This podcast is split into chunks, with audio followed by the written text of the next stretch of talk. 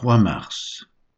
Deutéronome chapitre 34, Osée chapitre 6 verset 4 à chapitre 7 verset 16, Luc chapitre 19 verset 1 à 28.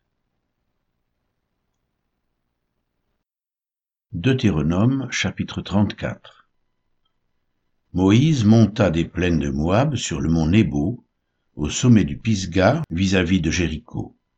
Et l'Éternel lui fit voir tout le pays, Galaad jusqu'à Dan, tout Nephtali, le pays d'Éphraïm et de Manassé, tout le pays de Juda jusqu'à la mer occidentale, le Midi, les environs du Jourdain, la vallée de Jéricho, la ville des palmiers jusqu'à Tsoar. L'Éternel lui dit, c'est là le pays que j'ai juré de donner à Abraham, à Isaac et à Jacob, en disant, je le donnerai à ta postérité. Je te l'ai fait voir de tes yeux, mais tu n'y entreras point. Moïse, serviteur de l'Éternel, mourut là, dans le pays de Moab, selon l'ordre de l'Éternel. Et l'Éternel l'enterra dans la vallée, au pays de Moab, vis-à-vis de Beth-Péor. Personne n'a connu son sépulcre jusqu'à ce jour. Moïse était âgé de cent vingt ans lorsqu'il mourut. Sa vue n'était point affaiblie, et sa vigueur n'était point passée. Les enfants d'Israël pleurèrent Moïse pendant trente jours dans les plaines de Moab, et ces jours de pleurs et de deuil sur Moïse arrivèrent à leur terme. Josué, fils de Nain, était rempli de l'esprit de sagesse, car Moïse avait posé ses mains sur lui. Les enfants d'Israël lui obéirent et se conformèrent aux ordres que l'Éternel avait donnés à Moïse. Il n'a plus paru en Israël de prophète semblable à Moïse, que l'Éternel connaissait face à face. Nul ne peut lui être comparé pour tous les signes et les miracles que Dieu l'envoya faire au pays d'Égypte contre Pharaon, contre ses serviteurs et contre tout son pays, et pour tous les prodiges de terreur que Moïse accomplit à main forte sous les yeux de tout Israël. Osée chapitre 6 versets 4 à 11 que te ferai-je, Éphraïm? Que te ferai-je, Judas Votre piété est comme la nuée du matin, comme la rosée qui bientôt se dissipe. C'est pourquoi je les frapperai par les prophètes, je les tuerai par les paroles de ma bouche, et mes jugements éclateront comme la lumière. Car j'aime la miséricorde et non les sacrifices, et la connaissance de Dieu plus que les holocaustes. Ils ont, comme les autres hommes, transgressé l'alliance. C'est alors qu'ils m'ont été infidèles. Galaad est une ville de malfaiteurs. Elle porte des traces de sang. La troupe des sacrificateurs est comme une bande en embuscade, commettant des assassinats sur le chemin de Sichem, car ils se livrent au crime. Dans la maison d'Israël, j'ai vu des choses terribles. Là, Éphraïm se prostitue, Israël se souille. À toi aussi, Judas, une moisson est préparée, quand je ramènerai les captifs de mon peuple. Osée chapitre 7 Lorsque je voulais guérir Israël, l'iniquité d'Éphraïm et la méchanceté de Samarie se sont révélées, car ils ont agi frauduleusement. Le voleur est arrivé, la bande s'est répandue au dehors. Ils ne se disent pas dans leur cœur que je me souviens de toute leur méchanceté. Maintenant, leurs œuvres les entourent, elles sont devant ma face. Ils réjouissent le roi par leur méchanceté et les chefs par leurs mensonges. Ils sont tous adultères, semblables à un four chauffé par le boulanger. Ils cessent d'attiser le feu depuis qu'il a pétri la pâte jusqu'à ce qu'elle soit levée. Au jour de notre roi, les chefs se rendent malades par les excès du vin. Le roi tend la main aux moqueurs ils appliquent aux embûches leur cœur pareil à un four. Toute la nuit dort leur boulanger, et au matin, le four brûle comme un feu embrasé. Ils sont tous ardents comme un four, et ils dévorent leurs juges. Tous leurs rois tombent, aucun d'eux ne m'invoque. Éphraïm se mêle avec les peuples, Éphraïm est un gâteau qui n'a pas été retourné. Des étrangers consument sa force, et ils ne s'en doutent pas. La vieillesse s'empare de lui, et il ne s'en doute pas. L'orgueil d'Israël témoigne contre lui.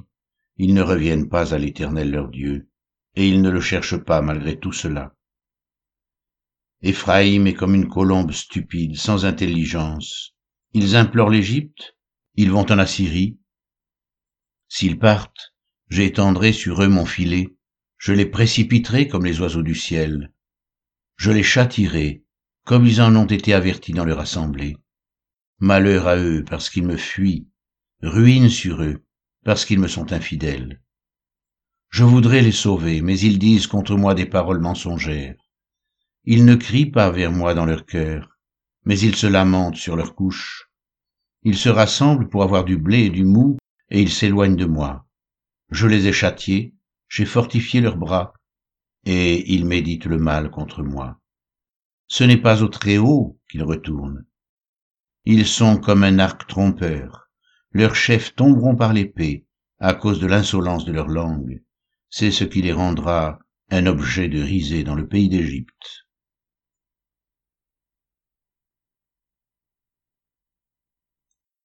Luc chapitre 19 versets 1 à 28 Jésus étant entré dans Jéricho, traversait la ville.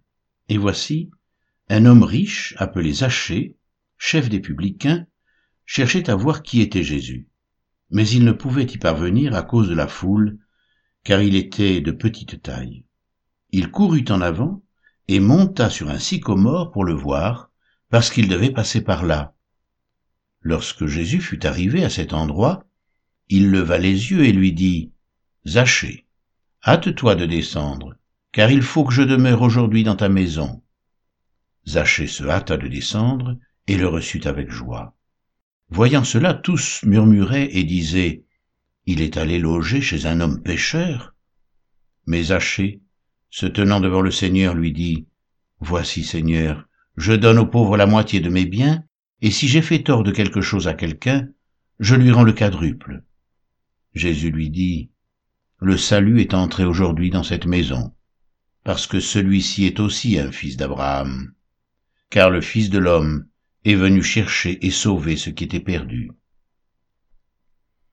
Ils écoutaient ces choses et Jésus ajouta une parabole, parce qu'il était près de Jérusalem et qu'on croyait qu'à l'instant le royaume de Dieu allait paraître. Il dit donc, Un homme de haute naissance s'en alla dans un pays lointain pour se faire investir de l'autorité royale et revenir ensuite. Il appela dix de ses serviteurs, leur donna dix mines, et leur dit, Faites-les valoir jusqu'à ce que je revienne mais ses concitoyens le haïssaient, et ils envoyèrent une ambassade après lui pour dire Nous ne voulons pas que cet homme règne sur nous. Lorsqu'il fut de retour, après avoir été investi de l'autorité royale, il fit appeler auprès de lui les serviteurs auxquels il avait donné l'argent, afin de connaître comment chacun l'avait fait valoir. Le premier vint et dit, Seigneur, ta mine a rapporté dix mines.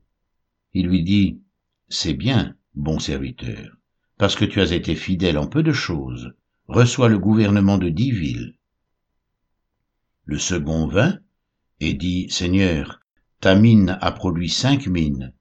Il lui dit, Toi aussi, sois établi sur cinq villes. Un autre vint et dit, Seigneur, voici ta mine que j'ai gardée dans un linge, car j'avais peur de toi parce que tu es un homme sévère.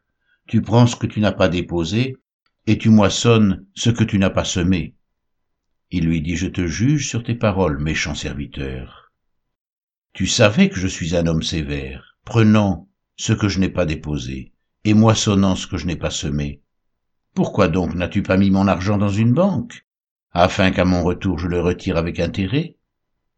Puis il dit à ceux qui étaient là, ôtez-lui la mine, et donnez-la à celui qui a les dix mines. Ils lui dirent, Seigneur, il a dix mines. Je vous le dis, on donnera à celui qui a, mais à celui qui n'a pas on ôtera même ce qu'il a. Au reste, amenez ici mes ennemis qui n'ont pas voulu que je règne sur eux, et tuez-les en ma présence.